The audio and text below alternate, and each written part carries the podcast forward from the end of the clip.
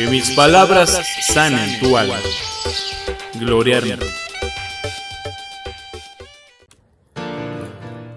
¿Cuántas veces siempre estamos preocupados o corriendo rápidamente por los demás? ¿Qué si llevo a los niños a la escuela? ¿Qué si voy corriendo para acá? ¿Qué si la comida del marido? ¿Qué si la ropa? ¿Qué si la casa? ¿Qué si las preocupaciones que traes de la oficina las que trabajan? ¿O las preocupaciones del marido? ¿O que si a los hijos ya le dijeron algo en la escuela? ¿O que si esto, que si el otro, los demás, los demás, los demás, los demás, siempre? ¿Y tú? ¿Y tú cuándo? ¿Qué esperas para darte cuenta que tú también te necesitas?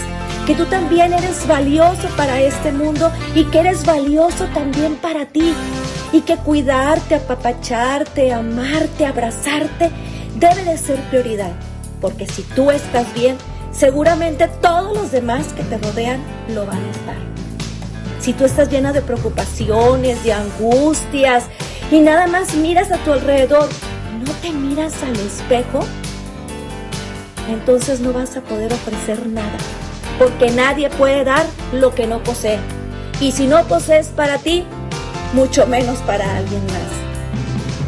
Mírate, mírate con compasión, con amor, con alegría, con gratitud, porque estás aquí y ahora, en este momento.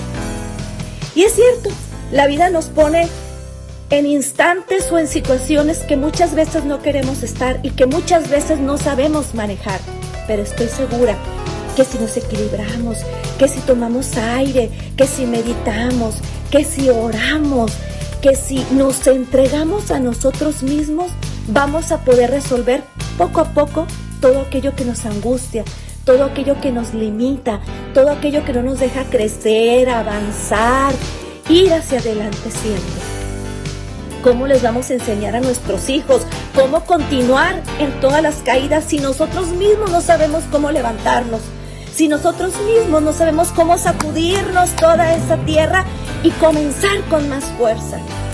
¿Cómo? ¿Cómo vamos a enseñarles si nosotros mismos no nos amamos? Entonces, ¿cómo van a aprender a amarse ellos?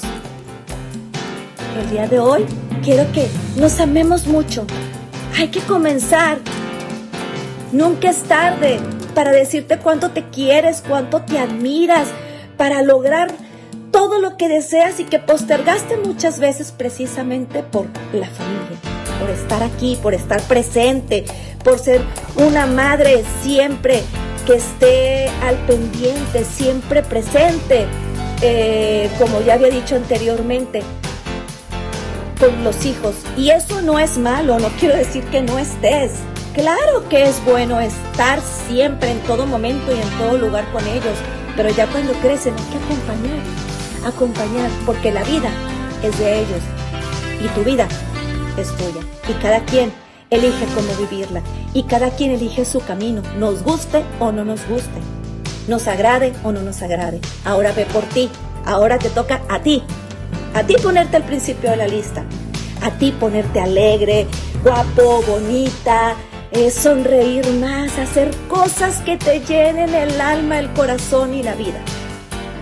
Así que el día de hoy te invito de todo eso que nos va a llenar nuestro corazón de gozo y de plenitud.